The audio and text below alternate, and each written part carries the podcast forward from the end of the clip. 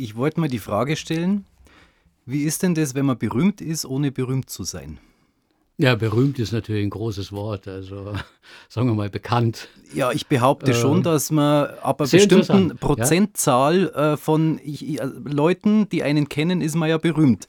Selbst wenn jetzt in dem Fall es ja so ist, wie wahrscheinlich beim Synchronsprecher, wo jeder sagt, den kenne ich, der ist der Synchronsprecher von Robert De Niro mhm. oder sonst wem, ist es ja bei dir wahrscheinlich auch so, dass praktisch jeder, der in den letzten Jahrzehnten in Bayern Radio gehört hat, deine Stimme kennt. Ja, das ist schon, also es war schon die Nachrichten. Ich sage jetzt mal, ich war, weil ich gehe in Kürze in Rente im Sommer. Ja, es war schon die Nachrichtenstimme des Bayerischen Rundfunks, also zumindest eine der. Und da gab es lustige Geschichten, also zum Beispiel meine Cousine ist mit der Tante, also mit ihrer Mutter im Auto unterwegs und äh, Radio läuft und meine Cousine sagt, äh, ui, der Michael. Und die Tante sagt, wo, wo, wo?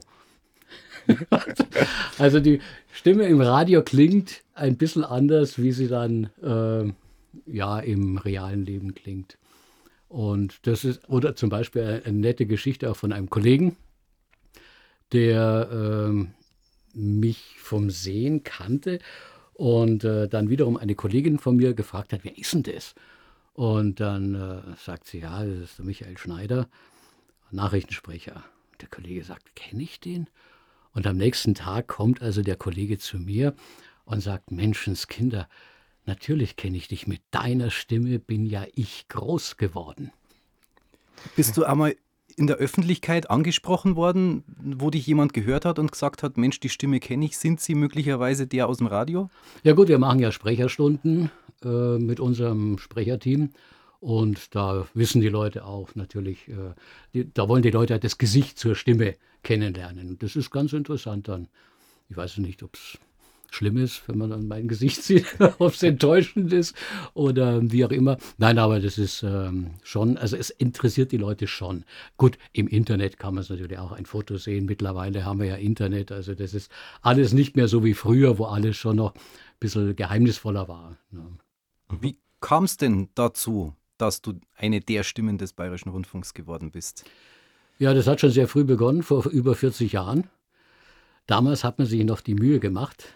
Das muss man sich heute mal vorstellen, wenn man sich es überhaupt vorstellen kann, äh, eine Sprecherprobe zu machen. Da hat man hauptsächlich die äh, Leute angesprochen an der Universität, an den Spracheninstituten, weil man gesagt hat, okay, die haben die Fremdsprachenkenntnisse schon mal und äh, können auch mit Deutsch umgehen. Und äh, da haben wir also Nachwuchssprecher gesucht. Und da hat man sich wirklich die Arbeit gemacht, 400 Leute sich anzuhören in einer ersten Sprechprobe. In der zweiten Sprechprobe waren es dann immerhin noch 50. Und von diesen 50 sind dann neun übrig geblieben. Das ist heute undenkbar. Deswegen sage ich diese Geschichte, weil man sich es heute einfach beim besten Willen nicht vorstellen kann. Die Bewerbungen laufen heute anders. Also das würde kein Mensch mehr heute durchziehen. Das war eine wochenlange Geschichte. Wie sind denn diese Sprechproben abgelaufen? Also musstet ihr da irgendwie Sätze vorlesen, wo dann das mexikanische Guadalajara vorkam oder? Ja, man hat äh, Texte bekommen. Das war also für die Fremdsprachentexte, äh, das waren äh, Wetterberichte. Englisch, Französisch, Italienisch. Und dann gab es noch einen Nachrichtentext, den musste man prima vista lesen, äh, um zu sehen, also wie schafft er das, ohne Vorbereitung. Dann gab es äh, Texte, die man selber mitgebracht hat, ein Gedicht und ein Prosatext. Ja, und dann das ganz Entscheidende, die vierte Fremdsprache. Da sind also viele gescheitert, eine Fremdsprache, das war ein Dialekt, bayerisch, fränkisch oder schwäbisch. Das hatte durchaus seinen Sinn, weil wir Sprecher ja früher viel, viel mehr gemacht haben als Nachrichten sprechen oder wir mussten auch Volksmusiksendungen ansagen. 6.05 Uhr, Bayern 2, in der Früh war der Kugelgrad. war also immer hin und her Hochdeutsch und dann ging es los, weiter mit, mit Bayerisch. Ne? Und dann ging es wieder Hochdeutsch weiter. War denn, also ich, ich meine, zu einer Sprecherprobe geht man ja nicht einfach so. War da irgendwie einfach der Wunsch zu sprechen oder eine Affinität zum, zum Hörfunk oder wie kam es überhaupt dazu? Affinität zum Sprechen, zum Vortragen, würde ich sagen. Hörfunk war eigentlich nie ein Gedanke. Also, wer kommt schon drauf, äh, ich gehe mal zum Hörfunk. Also die wenigsten äh, Hörfunk direkt. Also man sagt, man will Journalist werden, man will Sprecher werden oder was. Aber Hörfunk war eigentlich überhaupt nie im Gespräch oder keine Idee. Ne? Und ich habe zufällig, das war noch dazu in den Semesterferien, diesen Anschlag gelesen mit vier Kommilitonen, die, wir haben da für eine Semesterarbeit irgendwas äh, gepaukt und äh, haben uns alle vier dann beworben. ich bin übrig geblieben. und ähm, ja, also die Affinität weiß ich nicht. Das war eigentlich immer schon, also ich habe als Kind wahnsinnig viel gelesen. Wahnsinnig viel. Ich war ein Bücherwurm und eine Leseratte. Und ähm, das prägt wahrscheinlich auch schon mal. Und ähm, ich habe auch immer ganz gern vorgetragen, ganz merkwürdig. Also, ich war beim Vorlesewettbewerb von Volksschulen, die gibt es auch heute noch sowas, ja, habe damals aber nicht gewonnen. Und äh, dann haben wir in der Schule einen Gedichtvortragswettbewerb gehabt und lauter so Sachen. Und ich habe eigentlich immer gerne vorgetragen, habe auch in einer kleinen Schauspielgruppe mal mitgemacht. Also das war immer schon ein Thema, es war immer schon aktuell, aber nie so, dass ich gesagt hätte, ich lande irgendwann mal beim Hörfunk. Ja. Hast du das Studium dann abgeschlossen? Ja, das war natürlich das Problem. Äh, wie gesagt, die Nachwuchssprecher wurden also rekrutiert aus Studierenden. Und damals war ja, da kommen wir später vielleicht noch drauf, was hat sich geändert in dieser Zeit. Es waren ja eigentlich fast nur Sprecher am Mikrofon. Das heißt, das Betätigungsfeld war riesig. Im Gegensatz zu heute, was ja schon wesentlich eingeschränkt worden ist. Und dadurch äh, ist die, die Zeit natürlich dahingegangen und ich war irgendwie mehr im Funk wie in der Uni. Tja, da ist dann nach, also war erst einmal drei Jahre freier Mitarbeiter und dann bin ich halt fest angestellt worden.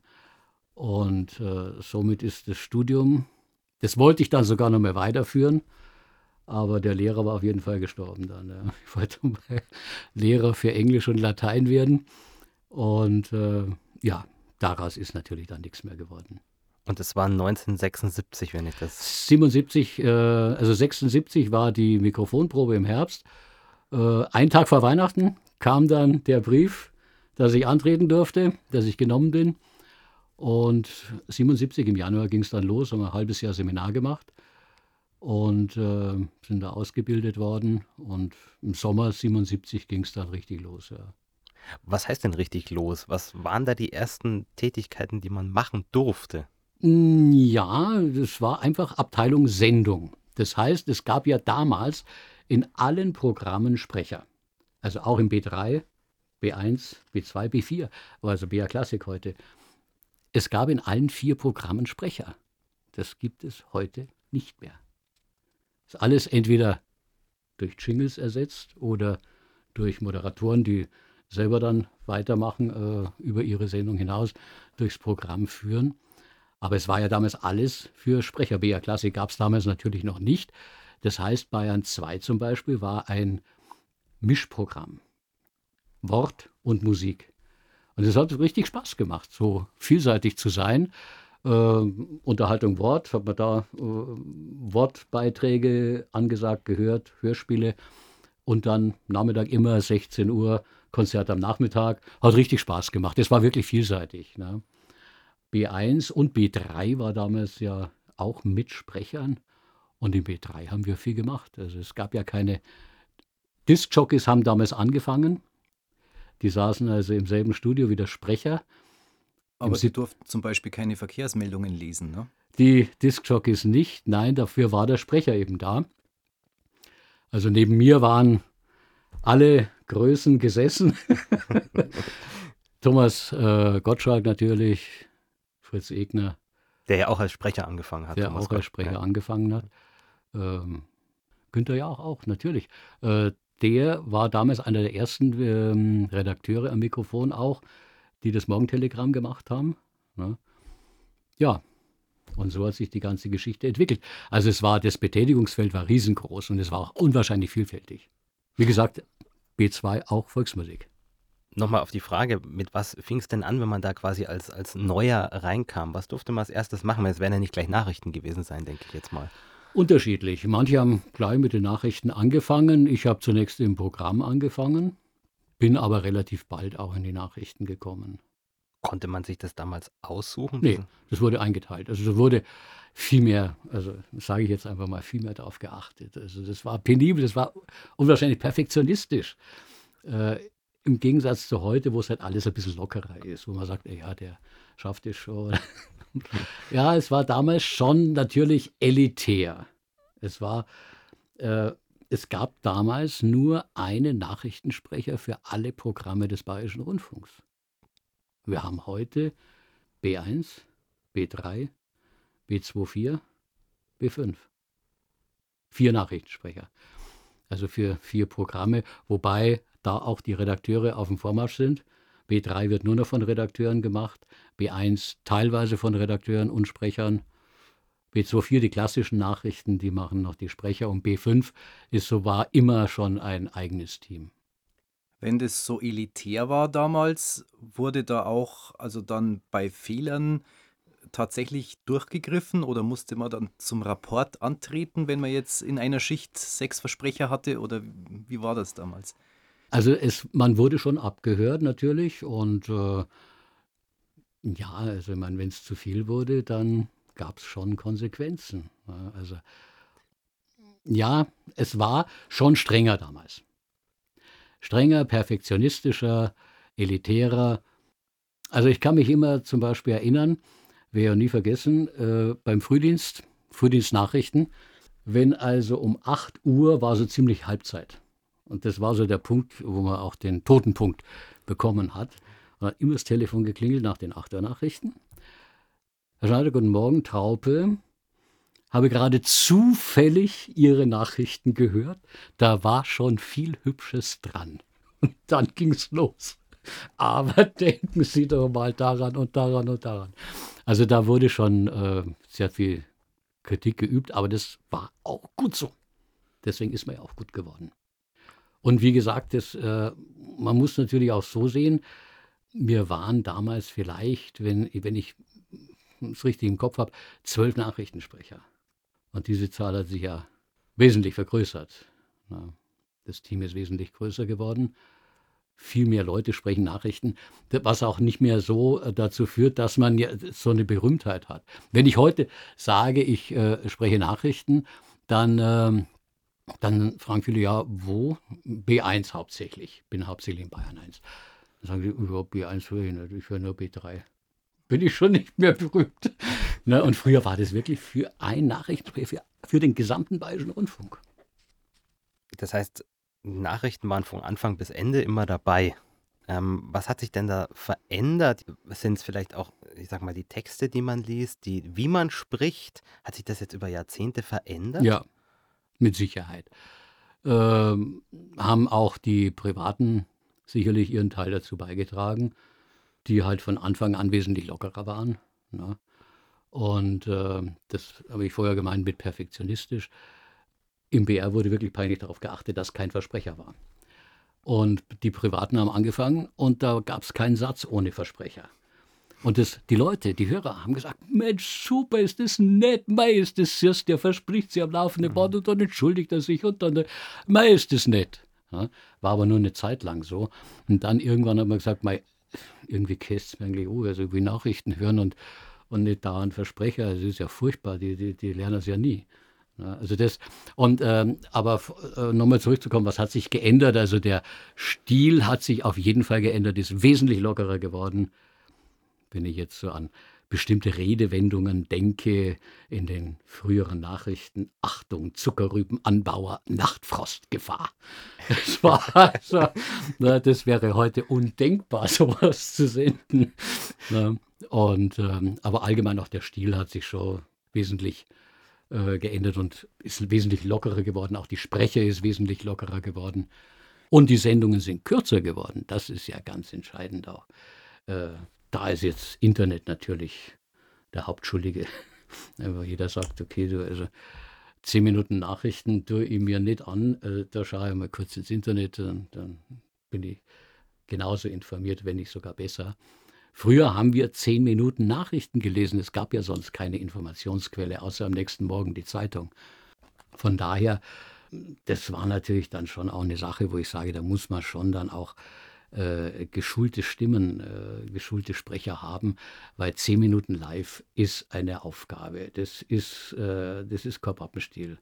Äh, und äh, weil wir gerade beim Frühdienst waren, morgens um 9 Uhr dann auch nochmal zehn Minuten, drei Minuten Nachrichten, sieben Minuten Meldungen aus Bayern.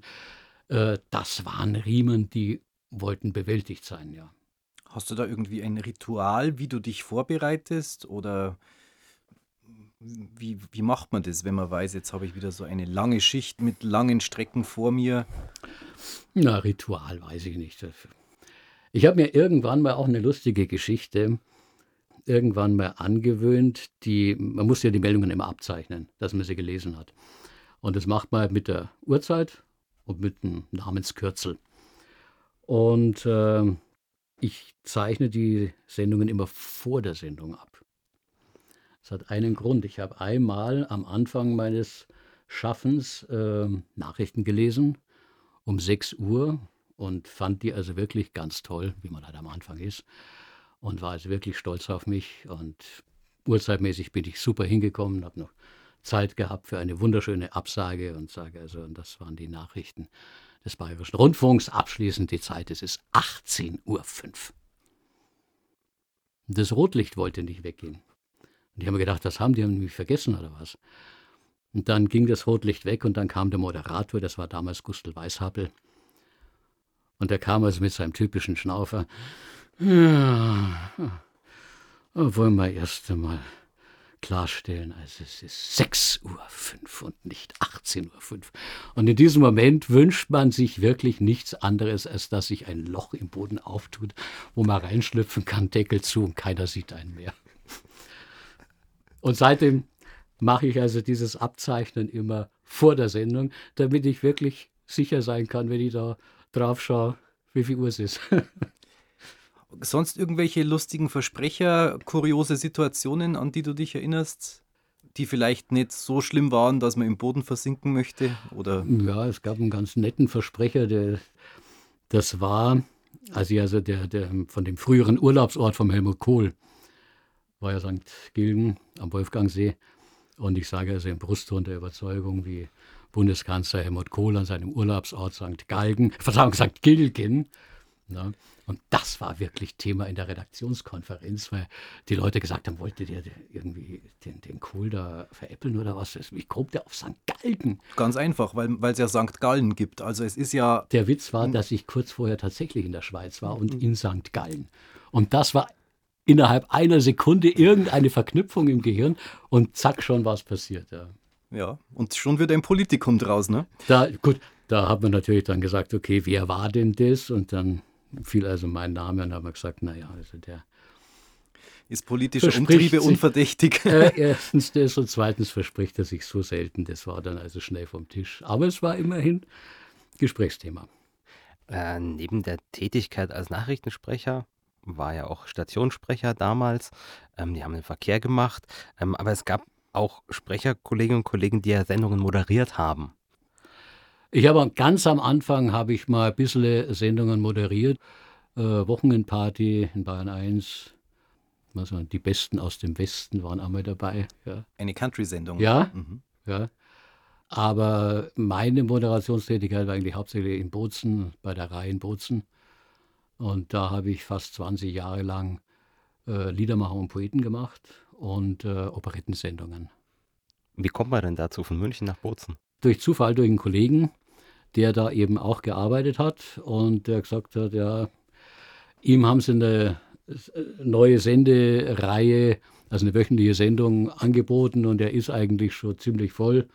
Und äh, das Liedermacher und Poeten war jetzt nicht unbedingt sein Spezialgebiet ob ich Lust hätte. Habe ich gesagt, ja super, das ist eigentlich meine Ecke. Und du hast die Sendungen auch selber gestaltet? Alles selber gemacht. Musikauswahl, Moderation und Texte alle geschrieben, ja. Was damals noch sehr, sehr mühsam war, Platten mitnehmen. Es ging ja alles noch, diese riesen Vinylplatten. Ne? Äh, es waren also immer zwei Koffer mit Platten. Und ich bin hauptsächlich, die erste Zeit bin ich hauptsächlich mit Zug gefahren. Und das war schon eine üble Schlepperei, ja. Also das, ja, da ist es heute schon etwas leichter. Ne? War das denn damals, wenn wir wieder nach München zurückkommen, ähm, irgendwie ein, Zwiespalt, das einerseits seriöse Nachrichten, andererseits aber Unterhaltung zu machen? Oder war das durchaus gang und gäbe, sage ich jetzt mal? Das war, äh, würde ich mal sagen, jetzt gang und gäbe, vielleicht nicht bei jedem, aber bei mir schon, weil ich ähm, oder weil wir damals wirklich diese Vielseitigkeit äh, mit auf den Weg gekriegt haben. Wir haben ja auch ähm, B3 gemacht, also das war schon so ein bisschen moderat, moderationsmäßig. Und äh, von daher war es also kein Widerspruch. Wir haben also B3 und Nachrichten gemacht. Das sind schon zwei verschiedene Paar Stiefel. Ne? Fandst du das dann schade, dass jetzt zum Beispiel diese moderierten Sachen irgendwann mal wegfielen, weil es halt einfach auf Bayern 3 durchgehend eigene Moderatoren gegeben hat und später auf Bayern 1 dann auch? Ja, schon. Aber das ist einfach der Zeitgeist. Das ist, äh, auch da waren die äh, Privaten ja der, die Vorreiter. Dann gibt es das Sparprogramm heutzutage, ja, dass man halt, wenn man den Sprecher einspart und die, die Authentizität, das war ja damals ein großes Schlagwort und es hatte was Gutes, es hatte auch was Schlechtes. Also ich weiß, ähm, es war damals eine Zeit, wo bayerische Mundartautoren sehr gefragt waren. Und es gab zu dieser Zeit viele bayerische Volksschauspieler, Fritz Straßner, Gustl Bayerhammer und so weiter, die diese Gedichte wunderschön vorgetragen haben. Und dann haben wir gesagt, jetzt machen wir Authentizität. Jetzt kommen die Autoren selbst zu Wort und tragen ihre Werke vor. Und dann durfte man also erleben, wie diese Autoren ihre schönen Gedichte kaputt gelesen haben. Weil es, das, es ging nicht. Es war halt einfach wirklich nicht, äh, es, es fehlte das gewisse Etwas. Ne? Ich habe immer gesagt, äh, jeder kann lesen, jeder kann sprechen. Wieso sollte nicht jeder Nachrichten lesen können? Hm. Aber es klingt halt irgendwie ein bisschen anders vielleicht mal. Ne? Wenn du jetzt so auf die Zeit im BR zurückblickst, würdest du sagen, es gab eine schönere Zeit, es gab eine stressigere Zeit oder hat jede Zeit was für sich gehabt? Jede Zeit hat was für sich gehabt. Also stressiger, es war früher eine mittlere Katastrophe, wenn der Sprecher nicht zum Frühdienst erschienen ist. Wer sollte das dann die Nachrichten lesen? Die Redakteure waren nicht fit am Mikrofon. Die, die, die waren halt einfach wirklich für die Schreibe und für die Sprecher war ein Sprecher, ein Mann oder eine Frau. Und äh, wenn der am Morgen nicht da war, war halt keiner da. Na? Heute, wenn das heute einem passiert, ist überhaupt kein Problem. Da kommt ein Redakteur und liest die Nachrichten selbst. Kein Problem. Das war früher schon äh, sehr äh, stressig, ist heute also überhaupt kein Problem mehr. Dann früher zehn Minuten lesen, war Vollstress. Da war man also wirklich unter den Achseln etwas nass. Das war wirklich Schwerarbeit. Und man merkt bei diesem Job einfach, wenn du nicht hundertprozentig fit bist, wenn du ein bisschen kränkelst oder schwächelst, Schichtdienst, leichter Schnupfen im Anzug oder irgendwas, dann merkt man, dass es einfach nicht hundertprozentig läuft. Und das, äh, ja, das kriegt man dann zu spüren. Also ausschweifend feiern am Abend vor Frühschicht eigentlich ausgeschlossen, oder? Ähm, sagen wir mal eigentlich. das mit dem Schichtdienst hast du gerade angesprochen. Wie steckt man den weg über so viele Jahrzehnte? Immer schlechter. Immer schlechter. Es ist, natürlich geht der in die Knochen äh, nicht nach Schichtdienst, Wechselschichtdienst. Das ist das Portale, die Übergänge dann von spät, mittel, früh. Da, wird den, da werden die Nächte immer kürzer. Und äh, das ist das, was man dann im Alter äh, schon ein bisschen zu spüren kriegt. Als junger Mensch, mein Gott, ich hab, was habe ich gelacht über die Kollegen früher, über die älteren Kollegen, wenn die gesagt haben, morgen wieder Frühdienst, mein Gott. Und ich habe mir gedacht, mein Gott, du wirst das aushalten. Was ist denn daran so schlimm? Ne? Aber heute, mein lieber Scholli, denke ich etwas anders über diese Geschichte. ja, aber das, wie gesagt, 40 Jahre Wechselschichtdienst ist schon, äh, ist gut dann. Und da waren ja sicherlich auch Nachtschichten dabei. Nachtschichten waren kaum dabei. Deshalb, weil ich fest angestellt war und die Nachtschichten hauptsächlich freie Mitarbeiter machen. Das ist einfach so, so geregelt. Äh, Nachtschichten habe ich einmal gemacht während der Olympiade, dann allerdings gleich sieben am Stück. Aber die waren, Gott sei Dank, da bin ich hauptsächlich äh, verschont geworden. Wobei ich auch einmal heimgekommen bin von Bozen, das weiß ich noch. Und da bin ich dann meistens um oder zehn heimgekommen, abends. Und dann hat der Traube angerufen, unser Chef damals, und äh, gefragt, ob ich Nachrichten im Nachtprogramm lesen kann. Als freier Mitarbeiter ja, bin ich reingefahren. Das war, als freier Mitarbeiter macht man halt so einiges, ne, was, was vielleicht nicht so ganz, also ich habe Nachrichten im Nachtprogramm habe ich einmal gelesen, das weiß ich noch, und dann hat um, hm, um 9 Uhr KBB angerufen, Künstlerische Besetzungsbüro.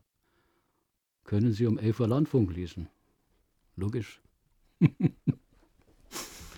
ja. Wie war denn damals so generell das Klima im Funkhaus, in den Sendestudios? Es waren ja früher äh, klare, klare Trennung zwischen Technik, ähm, Sprecher, Moderator. Das gibt es ja heute auch nicht mehr in allen Programmen so. Wie war denn da das Klima, der Umgang miteinander? Wie muss man sich das vorstellen im Gegensatz zu heute?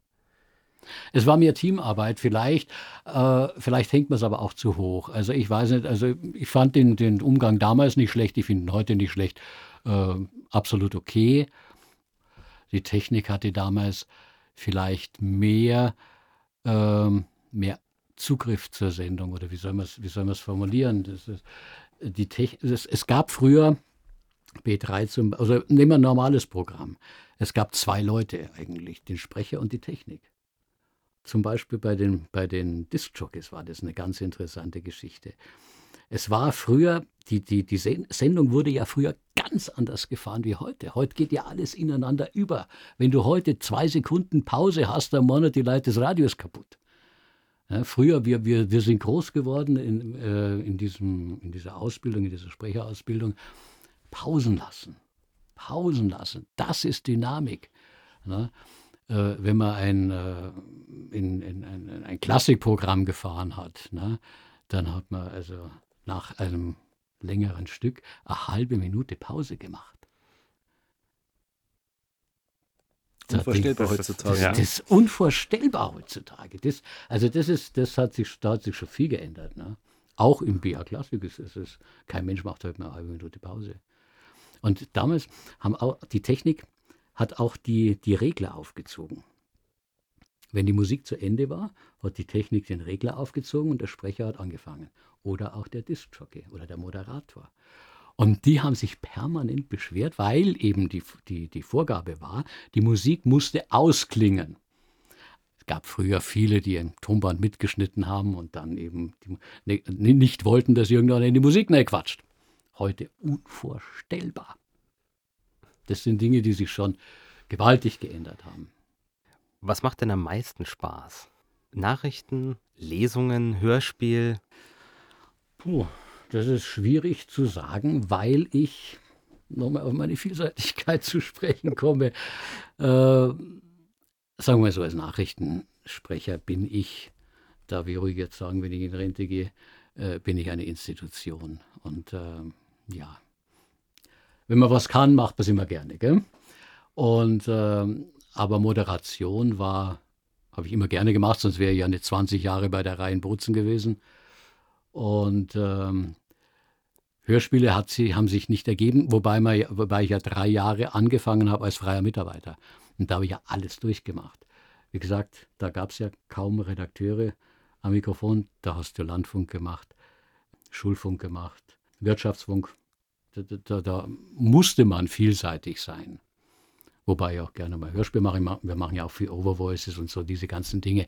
Also das ist schon nicht nur jetzt auf die, äh, ich sehe mich auch nicht nur als Nachrichtensprecher, der, der äh, Nachrichten spricht und sonst nie etwas anderes. Also ich spreche genug andere Dinge. Wir machen ja auch unsere Sprecherstunden, um da nochmal drauf zurückzukommen. Da macht man ja auch verschiedene Dinge, die man da vorträgt. Also Vielseitigkeit war mir immer wichtig und äh, ist auch wichtig, ja, denke ich mal schon. Also nur Nachrichten alleine wäre es wohl auch nicht. Das ist der Job einfach, aber nebenbei gerne noch was anderes. Glaubst du, dass es so in 20 Jahren noch festangestellte Nachrichtensprecher gibt oder ist es irgendwann mal ein, eine aussterbende Spezies? Das ist eine schwierige Frage. Auch die Sprecher müssen sich heutzutage nicht mehr nur auf Sprechen beschränken. Äh, die Sprecher müssen sich ähm, auch redaktionell teilweise betätigen. BA Klassik zum Beispiel wird nur von Leuten äh, gemacht, die also wirklich auch ein Fable haben für klassische Musik. Das war früher anders. Ich hatte, ich hatte nichts gegen klassische Musik, aber ich habe nicht unbedingt den großen Fable dafür. Aber wir haben auch klassische Musik angesagt. Ne? Aber das ist heute, da muss man schon ein bisschen mehr äh, Bezug dazu haben. Äh, Sprecher, nur Sprecher ist eine schwierige Sache. Man muss es sich so vorstellen. Es werden in der Industrie gute Gelder bezahlt für gute Sprecher, für gute Stimmen. Äh, also Sprecher wird es immer geben. Äh, es gibt sogar Schauspieler, deutsche Schauspieler, die synchronisiert werden, weil man die Stimme nicht für passend hält. Das muss man sich mal vorstellen, was da für Aufwand betrieben wird. Also es kommt schon sehr auf die Stimme an, es kommt sehr auf die äh, Diktion an und äh, ein guter Sprecher, sage ich immer, ist sein Geld wert. Ein guter Sprecher setzt sich halt hin und äh, macht dir eine halbe Stunde eine Aufnahme und du hast vielleicht zwei Schnitte. Wenn ich dann des Öfteren mal mit Kollegen arbeite, die nicht geschulte Sprecher sind, dann werden das halt schon sehr viel mehr Schnitte. Das fällt vielleicht hier nicht so ganz auf, aber in der Industrie äh, hast du einfach Time is Money und äh, da kannst du das nicht leisten. Da brauchst du einen, der das durchzieht und der schnell fertig wird und das auch wirklich gut macht. Bei uns im Funk ist sehr schwierig. Da kommt wieder die Authentizität, dass man den Autor hören möchte. Ähm, hat Vor- und Nachteile. Ich denke mir manchmal oft, also da jetzt ein guter Sprecher wäre mehr rauszuholen einfach. Was den Sparzwang betrifft, die Sparpolitik, wird es irgendwo mal darauf hinauslaufen. Das ist der Zug der Zeit auch, dass man sagt, warum sollen die Redakteure das nicht machen? Die Redakteure haben natürlich auch, kriegen natürlich auch Sprechausbildung mittlerweile. Das war ja früher auch nicht der Fall. Deswegen, also ich mache da niemandem Gottes Willen einen Vorwurf. Aber das war früher nicht. Die haben keine Sprechausbildung bekommen. Da wäre wär auch nie einer auf die Idee gekommen und sagen, ich mache Sprechausbildung. Wofür? Und es gibt auch äh, viele Sprecher, die ja dann in Redaktionen gewechselt sind. Gibt es auch. Genügend. Und das wird immer öfter der Fall sein. Ich habe ja damals, musste mich ja entscheiden, vor 40 Jahren, ähm, damals hat man schon gesagt, Leute, das ist ein Studentenjob, das ist ein, wirklich ein Job, könnt ihr euch ein bisschen Geld da, dazu verdienen, aber hofft nicht auf eine Festanstellung. Dieser Beruf ist ein Aussterbender. Vor 40 Jahren haben wir das schon gesagt. Es gibt immer noch Sprecher. Und es äh, ist auch schön, dass es immer noch Sprecher gibt. Dass ähm, nur heutzutage, wie gesagt, sich darauf zu beschränken, wäre sehr riskant, ja. Wirst du auch nach deinem letzten Tag, dem letzten offiziellen Tag im BR weitersprechen? Das weiß ich noch nicht. Ob man mir ich habe gesagt, ich würde gerne mal wieder aushelfen, äh, Springer spielen, wenn sich die Gelegenheit bietet, was halt einfach so ein, so, so ein knackiger Schlusspunkt ist. Äh, letzter Arbeitstag, Tür zu und fertig, das war's. Das ist das, was mich ein bisschen stört. Also, das, wo ich ja heute noch nicht sagen kann, wie ich ähm, ich meine, es gibt ein Leben nach dem Funk natürlich. Und ich habe auch viel zu tun. Ich habe auch einen Garten. Man kann da schon schöne Dinge machen. Aber dass eine Sache wirklich so knall auf Fall zu Ende geht, die man also 40 Jahre, das sind, das ist schon, also der Funk ist ein Stück Heimat von mir geworden, auf jeden Fall. Äh, das fehlt einem schon, also irgendwo. Ne? Zunächst wird alles wunderschön sein, kein Schichtdienst mehr, kein Wecker. und äh, aber dann kommen wahrscheinlich schon ein bisschen Entzugserscheinungen, aber da muss man durch, ja. Dafür hat man ja dann viel Freizeit. Gibt es denn irgendwelche Wünsche an das Radio, die Zukunft des Radios? Oh, das Radio verändert sich sowieso. Ähm, das, äh, ja, Max Stocker ist ja vor kurzem in Rente gegangen, der hat gesagt, macht weiter so gutes Radio. Und äh, das würde ich auch sagen. Äh, wie das gute Radio aussieht, das, das, das kann man heute nicht sagen. Ich meine, das ist äh, vor 40 Jahren, da gab es kein Internet, da gab es noch die Rohrpost und äh, was weiß ich noch alles für Kommunikationsmittel. Es gab nur äh, beschränktes Fernsehen, es gab keine Privatfunksender. Das hat sich alles geändert und man ist damit klargekommen. wie gesagt, die, die Informationsquellen ändern sich, äh, die Zeiten ändern sich, der Stil ändert sich, der Umgang ändert sich. Ich hoffe nur, dass die, die Minderheitsprogramme, äh, die sogenannten Minderheitsprogramme auch überleben, weil das ist eben im Zuge des Sparzwangs äh, eine Sache, wo man sagt, okay, wenn das auch noch stirbt, naja, na, dann, das ist halt, wer, wer, wer macht das sonst außer dem BR oder außer dem öffentlich-rechtlichen Rundfunk? Na. Was hörst du denn gerne selbst im Radio? Was höre ich gerne selbst im Radio? Äh, B1 mit Sicherheit, das ist nach wie vor mein Sender, das war immer mein Sender.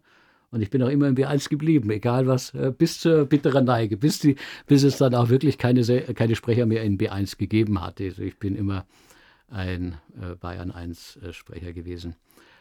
Was höre ich selbst gerne? Unterschiedlich. Es gibt wenige Dinge, mit denen ich nichts anfangen kann. Es gibt manche, also manche Sachen, es gibt so nette Geschichten. Also ich habe einmal eine Schicht in B1 gehabt. Da gab es nachmittags um 15.05 Uhr unglaubliche Geschichten äh, halbe Stunde lang und äh, immer eine andere Geschichte. Ich habe also um 15 Uhr waren Nachrichten, danach war Verkehrsmeldungen, das war meine Sache, und die Ansage zu dieser unglaublichen Geschichte. Und dann musste man die Verkehrsmeldungen zurückbringen. War ja nicht so, das Internet, dass die das sowieso haben, die mussten das wieder haben. Und äh, dann fing der Sprecher an, diese Geschichte zu lesen. Und die hat mich so gefangen, dass ich einfach wirklich eine halbe Stunde nicht aufstehen konnte, sondern diese Geschichte hören musste bis zum Ende. Gab dann drüben in der Verkehrsredaktion dann hm, ja etwas Unverständnis. Ja, warum hast du den nicht gleich zurückgebracht? Ich habe gesagt, ich musste jetzt einfach. War jetzt unabkömmlich, ja. Aber das ist, was, was hört man gerne? Das, das ist auch oft ähm, vom Moment abhängig. Ich höre gerne auch mal klassische Musik, aber wann hat man schon diese Ruhe und Muße, also dass man das da mal wirklich durchzieht. Ähm, ja, es ist vielseitig. Ja, Michael, dann wünsche ich dir für die Zukunft alles Gute und ich hoffe, wir hören uns wieder. Ja, okay. Schauen wir mal, dann sehen wir schon. Vielen Dank. Okay, gerne. Okay.